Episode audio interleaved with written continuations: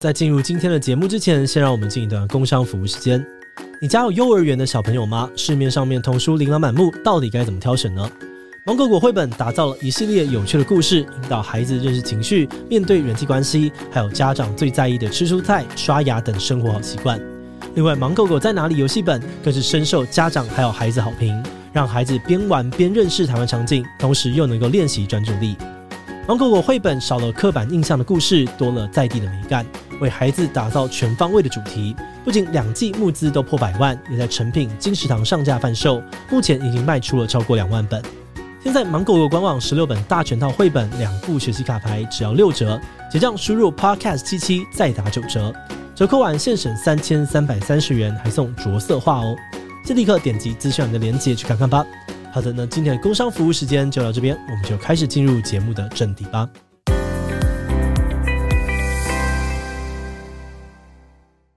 这个故事的 Daniel，他是一个自我安全感非常足够的人，对，所以他其实是非常能够，就是立刻的察觉到，哦，我不喜欢这件事情。可是你说他自我安全感足，然后他如果突然察觉到，哦，比如说他的伴侣说他对另外一个男生开始有了一点感情，嗯、那一开始他当然会有点不敢、不能接受。可是他做的行动就是我去见这个男的，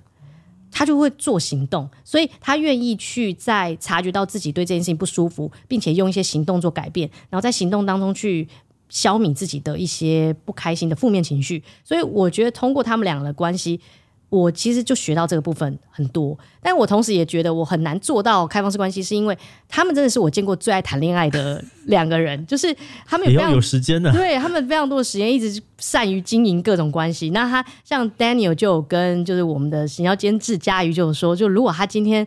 不用，不是因为要工作啊，要赚钱，他想要每天都谈恋爱。哇，哇，我全完全相信，我觉得他是完全是可以这样的人，他非常享受在爱当中去探讨自我的感觉。Hello，大家好，我是志奇，那欢迎大家收听今天的好奇机器。那今天企划洋洋一样会跟我们一起来聊聊。大家好，我是洋洋。好，那我们今天邀请到的来宾呢，是台湾很少见的叙事型 Podcast 一手故事的主持人莉亚。那他们的故事让很多人都感受到了被理解的力量，因此今天呢，很希望可以跟他们来讨教一下，怎么样去呈现这样子指导人心的故事。那我们请莉亚跟我们的观众打个招呼吧。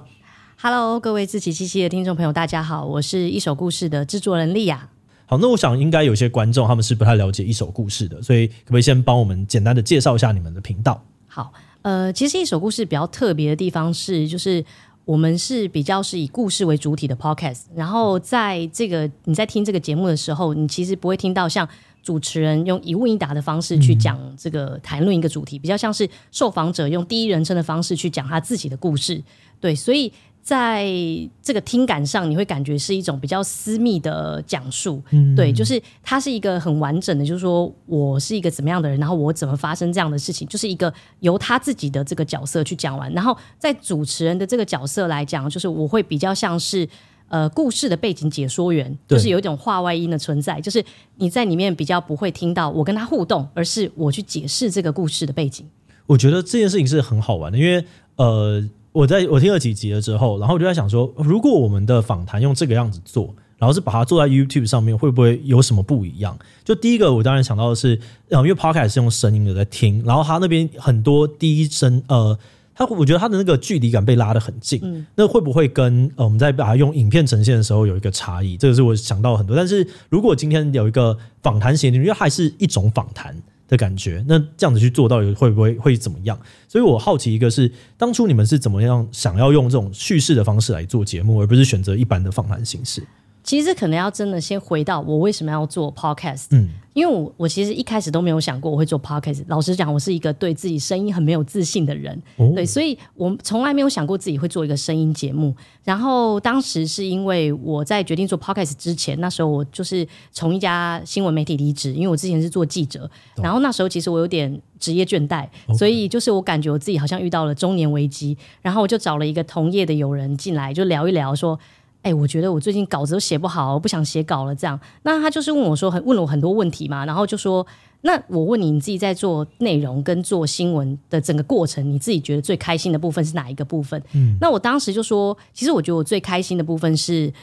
访采访别人。但写作就还好。所以如果可以一直采访别人，会很开心，因为我很喜欢听别人分享他们的故事。对，然后他就说：“哎，那我觉得你蛮适合做 podcast，你可以一直采访，但你可以不用写作。”虽然我后来知道这件事情是个谎话，对，但是后来呢，就是我还是听了他的建议，我就想说好可以。然后这时候他又跟我讲一句让我印象很深刻的话，他就说：“我觉得台湾应该有属于自己的故事 FM。”那因为故事 FM 是一个中国的一档也是叙事类的 podcast，嗯，然后它其实从二零一七年到现在已经做了很多年，然后它其实已经记录了大概几百个中国的普通人的故事，所以非常的。呃，以以现在来讲，我觉得它是一个很了不起的成就，对。然后我当时就想说，哎，对耶，台湾好像没有类似这样的一个 podcast。然后其实除了中国之外，像美国的《This American Life》，它其实也是这种已经行之非常久的、很知名的叙事类的 podcast。嗯，所以我那时候就在想说，哎，为什么台湾没有？对。然后，但是，但我决定说，好了，那既然如果要摆脱职业倦怠，那也来做个 podcast。我的确有评估过，要不要做访访谈型，还是做叙事类的。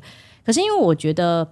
现阶段大家对于做节目好像有一个误解，是觉得访谈节目好像门槛比较低，嗯、好像比较好做，超难的。对，可是其实非常难，而且我觉得要做到一个好的访谈节目，或是令人印象深刻访谈节目，它有几个很重要的关键，包含比如说，我觉得主持人要很有谈话魅力，然后节目的主题要很鲜明，再来就是这个主持人在面对这种跟来宾的现场，他能不能够立刻的掌握这个内容的结构或是节奏，他要去带动那个气氛，嗯、所以其实我觉得这是很不容易的。然后我已经是一个对自己声音很没有自信的人，更不用说，虽然我私下很喜欢采访，但并不代表我觉得我可以 hold 住一个现场。包含我连今天来这边录音，我都觉得很紧张，所以我当时其实觉得没有那么有信心可以做好一个访谈节目。然后我当时就不知道为什么三号，我就想说，那这样子我就来选择叙事类节目，应该是 OK 吧，比较简单感觉。哎呦哎呦，完了，觉得别人比较简单，就是跌倒踩坑的开始。没错。没错，结果后来我现在是真的就是大大打脸我自己这句话，因为我因为我自己研究所所学是我有一些后置的能力，嗯、所以我当时觉得叙事类的门槛应该对我来说不会那么高。那我又爱采访，所以我想起来其实 OK，所以我就这样做。然后但做了之后，就到现在就发现确实非常的难。可是呢，也因为这当中因为很难啦，可是也学到很多东西，所以就默默做到现在这样。哦，到现在应该已经是第二季了嘛，对不对？嗯、那你可以分享一个你印象深刻的故事吗？其实我觉得很难选，因为真的非常多故事都非常的令我蛮深刻。但这样讲有点官方，但我硬要讲的话，就是我在第一季有做两集被诈骗的故事。嗯、然后有一他第一个是他因为网购芒果被诈骗十九万，然后另外一个是因为交友诈骗，然后被骗了七百万，然后。这两个故事让我印象非常深刻，然后尤其是这个被诈骗七百万的这个女生的故事。那因为其实现在诈骗很多嘛，大家应该多多少少都有在手机收过什么诈骗简讯啊，或各种层出不穷的诈骗手法。然后你们可以注意到说，现在在社群讨论，只要看到诈骗新闻，其实很多人会带着一种有点揶揄、对耻笑是啊，怎么样？对，嫌这个人笨，然后或者是说，尤其听到交友诈骗，就会觉得说。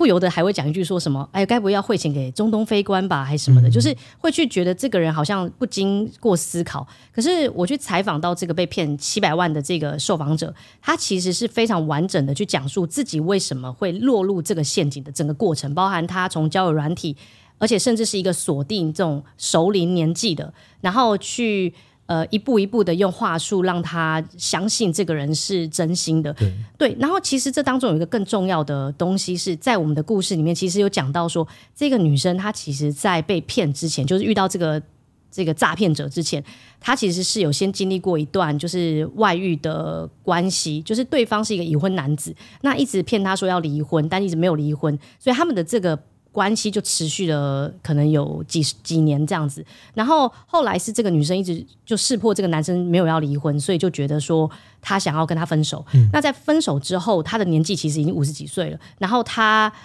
还是很渴望一段浪漫的爱情，嗯、所以他当时就用了就是这种熟龄网站的交友软体，然后在这个当中，他其实。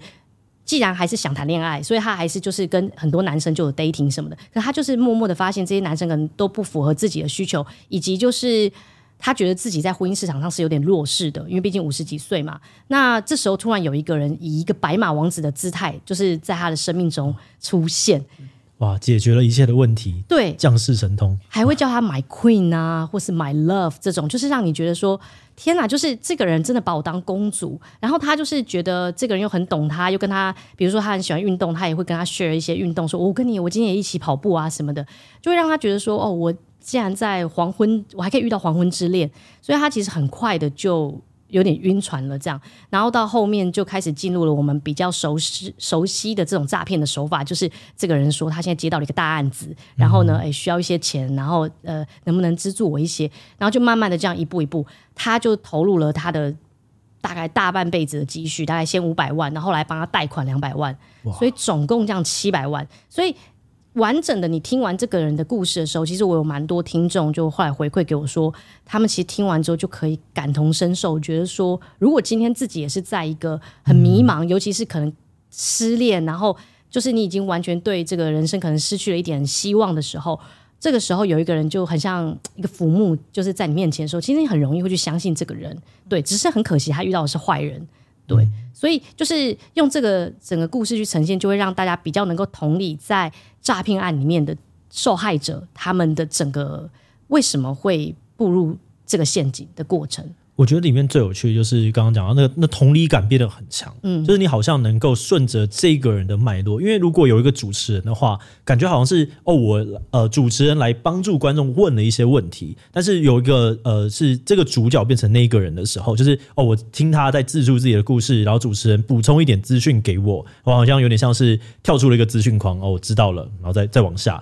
就这个的差异让。那个的听觉，呃，应该说听感变得很特别，所以我觉得很有趣的。我会这么觉得，嗯、因为我在听的时候，就是我们听一般的访谈节目，你有时候会把自己带成主持人角色，你会想说他会不会问我也有兴趣的那个问题？嗯，可是我在听一首故事的时候，我就会觉得我在听故事，嗯、我在听那一个人就是分享他。呃，心中经历了什么？他的感觉是什么？为什么会下这样的决定？我就觉得说，我沉浸在他的故事当中。对我，我每次在听的时候，我就会想说，这个东西如果要把它拍成一个 YouTube 的节目，到底应该要怎么做？嗯，然后就会有些画面，然后啊，好像不该把这个人脸露出来啊，这因为他其实受访者要觉得自己很安全，才可以把那些东西讲完。对对，所以我就反正有有脑中会跑很多画面。你的职业病很严重哎、欸。不过我觉得这很好玩啊，我是真的觉得哦，这个。这做起来很棒哎、欸！哦，因为我在听的时候就是认真在听故事。哦，对不起，我现在已经是进入了这个状态了。好，那我看我为什么这一季的主轴会以改变为主题啊？就是呃，其实我是一个很喜欢一直思考自己现在处于什么阶段，跟现在做的事情有没有价值。再来就是呃。是什么样让我一步一步长成现在这个样子的人？就我很喜欢思考这种命题。然后每次我自己去翻找自己的记忆库的时候，就是会记得某些片段，然后记得某些画面跟片段的时候，我发现那些片段并不是一些看起来很重大的决定，而是一些非常微小的改变跟选择。对，所以其实，在做第二季做改变，它是延续我第一季做微趋势的这个比较细化的状态。因为我觉得微趋势，你可以把它。称为集体的改变，集体性的这个社会集体性的变动。可是呢，如果今天这个落在个体的变动的话，就是你会去回想你在你的人生的轨迹当中有哪些非常细小的决定，就是它改变了你人生的轨迹。有可能你当时接了一通电话，谁或是遇到了在捷运上遇到了一个老朋友，然后这个老朋友跟你说：“哎，我有一笔投资。” 那个节点，那个节点很有趣。然后就是，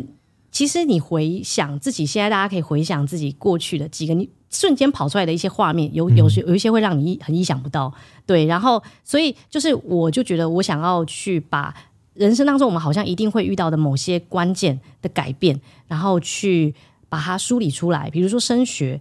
这件事情，很多人都觉得。好像现在大家会讨论理组文组啊，但是其实，在升学的那个过程当中，对很多这种十八岁的高中生，他们想的事情可能很单纯，哦、对。可是，在这个很单纯的过程当中，如果有外力介入，比如说家里的经济压力或是什么的，他可能就 OK，他他顺着这个东西走。可是，可能在那个瞬间，他心中会有个有个遗憾，就会觉得。哦那如果我没有走这条路，我未来会长成什么样子？对，会有一个声音一直放在那边，然后有一天当自己在那条路上受挫的时候，那个声音就会再次的跑出来。对，没错没错。所以我就觉得说，每一个选择其实就是你走另外一条路嘛。那另外一条路就是看到另外一个风景。所以其实就是我其实是蛮想要做这个东西，是因为我第一季做趋势比较像是社会的变动，嗯、那第二季我就想要锁定在个人，然后再加上因为第一季我做的时候，我发现一手故事的形式也比较适合聚焦在个人故事。对，然后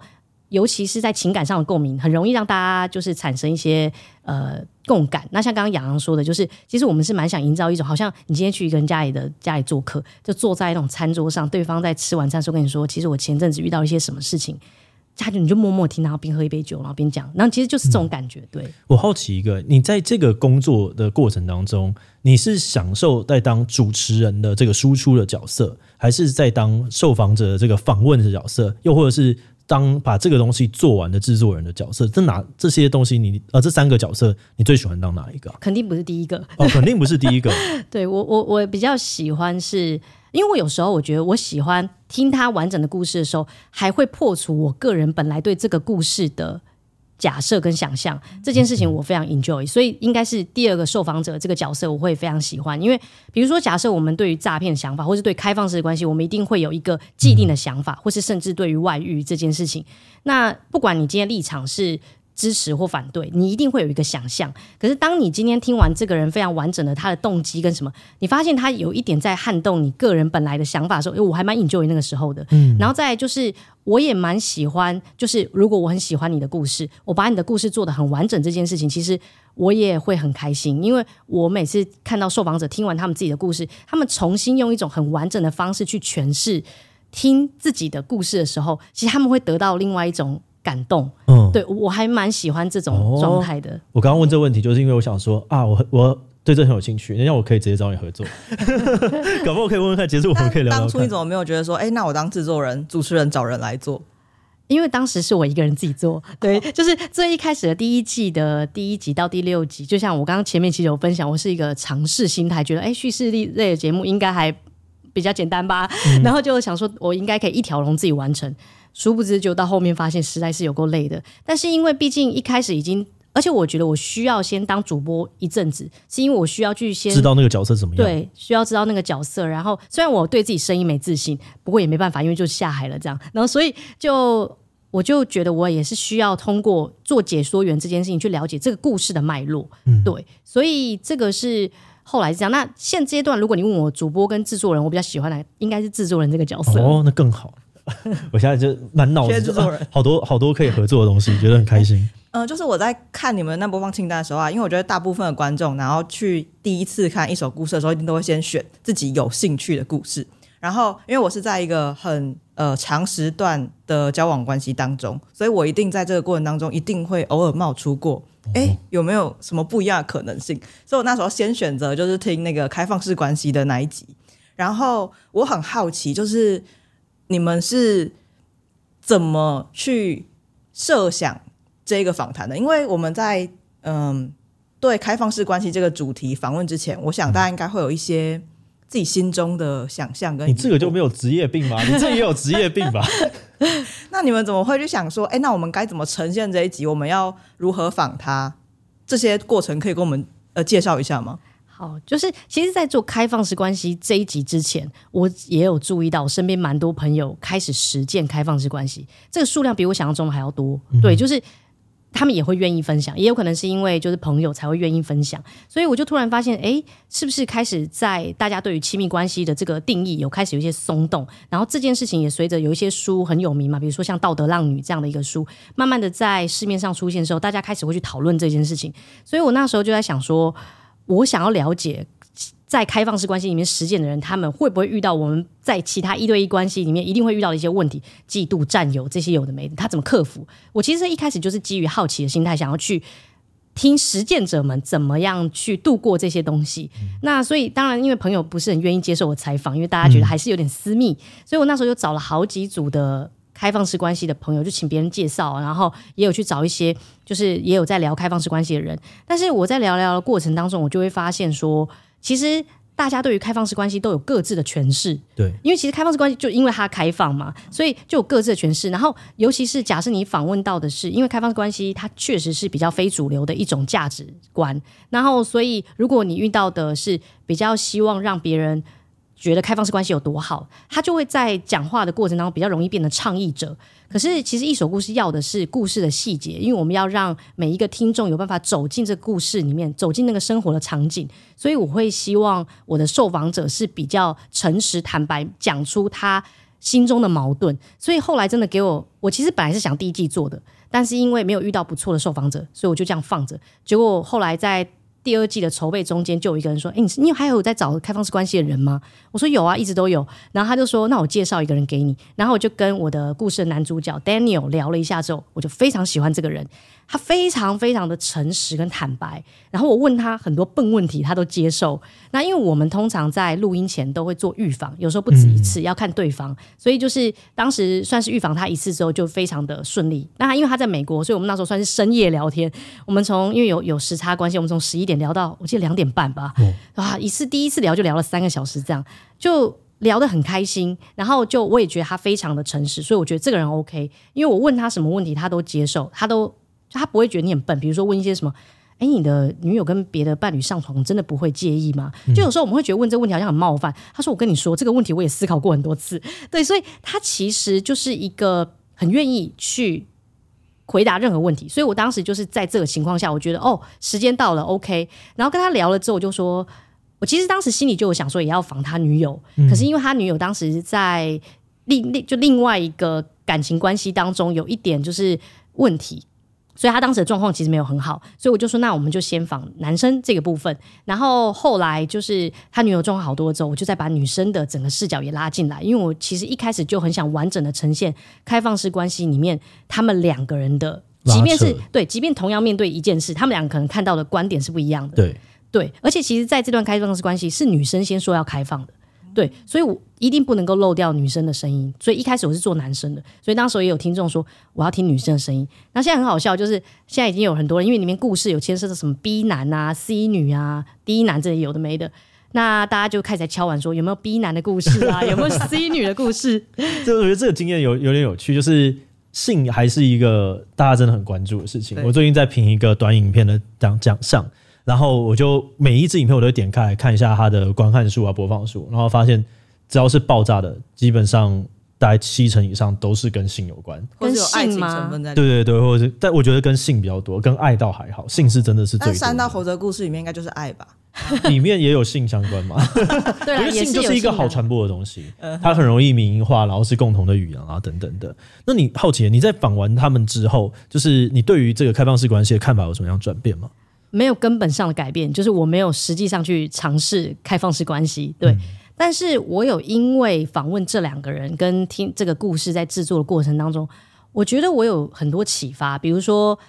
如何维持一段关系，对。然后因为我会觉得过去我们会对关系有一种误解，是你好像觉得。在维持关系的前提，好像会固定对象，可其他的前提并不是这样。前提是你在面对不同的对象、跟不同的情境、跟不同的问题，你会有不同的方法。嗯，然后，其实我觉得它是一个需要通过沟通去解决的一个过程。那他们这个开放式关系之所以可以维持的这么好，跟这么顺畅，其实有很大一部分就是他们很很非常的善于沟通，嗯，就是讲出自己现在的感受，就很很愿意分享，然后再就是。有一些人听听就算了，可是他们是讲完之后会调整，所以就是努力跟去解决当下的问题，以及去做个弥补。那我觉得这是他们在听他们的故事，给我一个在维持关系当中有一个非常大的启发，就是其实你无论何时，你都应该要去正视你现在的感受，跟你勇不敢，你敢不敢跟对方讲？因为我觉得很多人在，尤其是可能一对一关系，他会怕讲真心话，好像会伤到对方，对，然后就要搞得好像真心话是真爱的杀手。剑一样，但其实并不是这样的。嗯、就是说，你要怎么讲是怎么讲的问题，而不是真心话本身是有问题的。嗯、对，所以当时我听完的时候，我就觉得说，确实应该要有一些修正。就是当你在面对不同的关系，包含家人、朋友跟敌人也是，嗯、就是你要如何去处理这个关系当中的问题，那个沟通的方法很重要。对，然后你愿不愿意行动？所以我其实那时候真的听完他们的故事之后，我就觉得这个是对我蛮大的启发。对，然后还有一部分是我觉得他们的自我觉知很强，就是比如说他们是随时随地都很关注自己的状态是怎么样。嗯，这很重要的。嗯，这很重要。然后其实如果有听故事，就是如果大家还没听，也可以回去听看看。就是这个故事的 Daniel，他是一个自我安全感非常足够的人。对，所以他其实是非常能够就是立刻的察觉到哦，我不喜欢这件事情。可是你说他自我安全感很足，然后他如果突然察觉到哦。比如说，他的伴侣说他对另外一个男生开始有了一点感情，嗯、那一开始他当然会有点不敢、不能接受。可是他做的行动就是我去见这个男的，他就会做行动，所以他愿意去在察觉到自己对这件事情不舒服，并且用一些行动做改变，然后在行动当中去消弭自己的一些不开心的负面情绪。所以我觉得通过他们两个的关系。我其实就学到这个部分很多，但我同时也觉得我很难做到开放式关系，是因为他们真的是我见过最爱谈恋爱的两个人，就是他们也要有时间的，对他们非常多的时间，一直善于经营各种关系。那他像 Daniel 就有跟就是我们的行销监制佳瑜就有说，就如果他今天不用不是因为要工作啊要赚钱，他想要每天都谈恋爱，哇，哇，我全完全相信，我觉得他是完全是可以这样子的人，他非常享受在爱当中去探讨自我的感觉。而且感觉他们不只有时间，他们还有方法，然后他们还愿意在这个方法当中去精进。就他真的已经把爱情当成事业在经营。对对对，就是一个事业。他是有一个方法论的，对，他是就是这样子，就是要用这种态度去面对了。嗯，大概能够理解那个状态。但是我这个故事跟这个人到底要怎么样去找到啊？他要应该要花很多的时间吧？对，其实我像刚刚我讲这开放式关系，它其实就是有点偶然，就是我一开始其实是没有找到的，就没有找到适合的。有时候我就是访谈了几个人之后，发现好像不是很适合。嗯、那或者是访谈完了之后，对方觉得我觉得好像问太多，我不想讲那么细，然后就觉得拒绝拒绝录音，这样也是有遇到这种状况。那目前其实像一手故事受访者，大概分成几个，一个是朋友嘛。有一些朋友被我拉进来，因为可能听过他的故事，觉得他故事很精彩，然后觉得可以分享一下。那基本的信任感已经有了，对。然后再来就是朋友的朋友，然后另外就是因为我过去是记者嘛，所以其实就是有一些受访者，其实我有记得他们的故事。他们有些故事可能当时在新闻报道里面没有办法非很完整的呈现，可是他们的故事非常的精彩。对，那所以我就会把受访者拉进来说，那个我现在有做一个新的故事，就新的节目，你要不要来分享一下？对，所以大概是这样。那当然还有陌生开发啦，就是就是假设我今天真的很想了解这个议题，那我可能会去翻找一些资料或者是报道。啊，我看到说这里面有采访一个人蛮有意思的，我可能就会去主动联系看看。对，所以是这样。哎，那我自己会有一个身为企划很想要问的问题，你的职业病，在职业病啊？对，就是。因为我觉得你们有一些议题还是会呃碰触到大众比较不能够接受的部分。那我自己在做类似的东西的时候，我就会一直在想说，哎，我这个东西呈现出来会不会对受访者造成影响？会不会比如说让人对于开放式关系，或是对于跨性恋之类的，会有加深他们刻板印象，或是造成我不想要的方向的那个问题存在？这是我在做计划的时候自己会有这个焦虑。那很想知道你们会有这样的焦虑吗？或是你们怎么处理这样的问题？我觉得我确实会思考蛮多，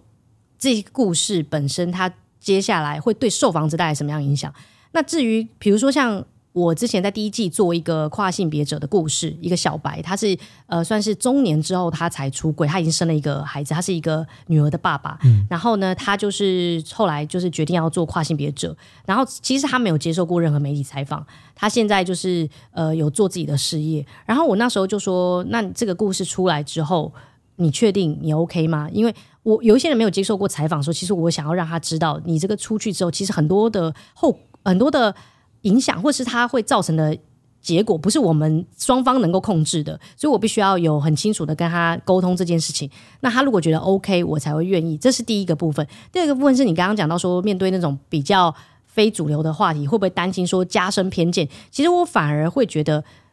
我就是因为知道这个东西非主流，它是小众的，我更要完整的呈现所有的面相。因为如果你一旦没有把很完整的状态呈现出来，其实它就很容易，大家就会选择听自己想听的。对，就说啊，你看吧，就像就像我说的，所以其实你看，像开放式关系，我就是有做两个人的，因为我觉得、嗯、OK，男生的视角也有，女生的视角也有，但 B 男跟 C 女要不要做，这就是另外一回事。可是我的意思是说，我要把这整个很完整呈现，那你可以。比如说，有人就听完女生的故事之后，跟听完男生的故事，其他的感受是不一样的。对，然后我就很想要让大家感受到这个东西，就是其实你只要站在不同的视角，你就会有不同的思想撞击。嗯。那我觉得这才是一个最重要的，你怎么去接受这件事情的过程。对，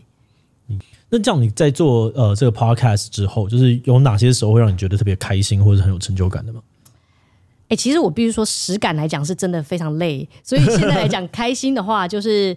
呃，当然，比如说我每次做完节目之后啦，那有一些听众，比如说像我们做刚刚说的诈骗啊，或者是做外遇啊，甚至做就是生子之后还后悔这种故事，那其实都会有蛮多人他会私讯过来说，听完这个故事之后觉得非常的。有共感，那这个时候其实会蛮感动的，因为会觉得好像你的你做的故事的确有在别人的生活当中起了一点影响，就在别人的生活当中占了一点一席之地的感觉。那另外就是，比如说当我有时候承诺说八月初要上线，然后结果后来到八月中还没上线，这时候就会有留言就是骂我说：“哎，怎么还没上线啊？什么的，怎么还没做完？”然后这时候我就突然觉得，哦，原来也是被需要的，有被记住。对，就是有些人就是觉得你还是好，有被记住总比被忘记好嘛，对不对？所以就是。就变得很卑微，然后就但是 其实就现场就是会觉得哦，还是有点开心的，因为平常期待我们的节目，对你实感已经这么累了，没有这些东西，这种暖心的东西加进来，就不知道要怎么做下去了。对，然后再就是因为我一直觉得，我不知道大家有没有观察到，这个社会现在又一直往一种很原子化的方向发展。你会听很多人聊他们个人叙事的时候，他们都会觉得。把自己形容成一个孤岛，或是觉得自己常常有一种很孤独的感觉，没有人理解我。嗯、可是我觉得，之所以会产生这种孤独的感觉，是因为你看不到在这个生命当中有跟你同样生命经验的人。所以，如果你能够通过，比如说 Podcast，你听到也有人跟我发生一样的故事，你那个孤独感会瞬间因为共感而降低非常多。那这是人跟人重新再连接的一个契机。所以，这是我后来觉得这个个体叙事非常重要的一部分。对，所以这是开心跟感动的部分，就是他是做一首故事在累之余得到的东西。对。那接下来还有什么样的主题要呈现给观众吗？呃，其实我们在第二季，我们现在算是第二季已经做做完了，嗯，所以我们第二季最后一季有一个蛮有趣的尝试，是我们跟端传媒做一个合作，就是一手故事跟端传媒一起共同推出一个内容专题。然后这个内容是我历时半年去采访，也是一个跨性别者，就我其实真的蛮关注性别议题的。嗯、然后就是，但是他是一个年轻的跨性别者，是一个大学生。然后他在收到兵单之前，就是。决定要跟他的家人出柜，说我要当女生，因为这是不得不的过程。就是我其实当时采访他，本来只是因为想要了解他为什么要跨，然后呢，但是他突然就跟我说，他最近有个烦恼，就是他因为没有要继续升学，所以收到了兵单，然后他没有跟家人出柜，所以他如果去申请免疫，家人就会通过那个兵单看到他的免疫的理由。对，所以这一切就是一个契机。然后我当时就说，可以让我再追踪采访吗？然后他就说。嗯哦，可以啊，但是我的故事可能蛮普通。我说没关系，就是这样。然后我们接下来就记录了他跟家人出柜的过程，还有就是在中间还非常意外的，就是他跟他女友分手了。对，所以就是这半年我们就是把这个故事记录下来。然后跟端传媒合作的是，因为我们过去都只有声音的这个产品，对然后端传媒这边就有一些就是比如说技术跟设计的这样的一个人员，所以我们就把它做成一个。以声音为主的互动的页面，就可以让大家从当中去从文字跟声音还有影像，我们有去拍，所以你就可以比较完整的去了解、嗯、哦。因为那个那个人叫小雨，这个小雨的一个他的整个过程跟故跟跟故事这样子。哎，那通常啊，你们这些主题都是你们原本就设想好说，哎，我很想要谈这个主题，然后去呈现出来的吗？还是你们很尝试随机遇到，觉得说这个东西不错？就把它纳进来，随机也有，但更多的状况是因为我们因为毕竟人力资源的关系，我没有办法一直周更，所以我是一一季一季在做嘛。那一季一季在做的话，我就是先会设定一个大主题，然后其实在这个大主题之下，就会设定不同的情境跟状况，然后再针对这种情境跟状况再去找故事。对，所以其实它是慢慢的这样子整个往下，就像是一个漏斗这样下来的。所以其实。我就是比较像是用主题去找人，对。但是如果我今天真的遇到一个不错的故事，或者我个人私心非常想了解，像我现在正在制作的一个主题单集是算是我个人私心的东西，嗯、就是说因为我就是在大溪，我就是老家的部分，就平镇大溪那边有一种，就是它是每年都有个庙会，被人家称作大溪第二个过年。对，然后我想要把这个庙会的一些声音记录下来，还有在里面在做这种，比如说包含像他们特别的社头的文化里面的人，这个其实就跟我第二季的关系里面根本一点关系也没有。但是呢，纯粹是我个人觉得我应该把这故事留下来，所以还在做。对，理解。那最后有没有什么想要跟我们自己机器的观众分享的呢？呃，就是一首故事一直都有在征求很多故事，然后我们希望大家可以勇于的把自己故事说说。如果你觉得你自己的故事非常值得被听到，被值值得跟别人分享。你可以来联系一首故事。好，那今天真的很谢谢一手故事的莉雅跟我们聊聊。那今天就这样子啦，拜拜，拜拜，拜拜。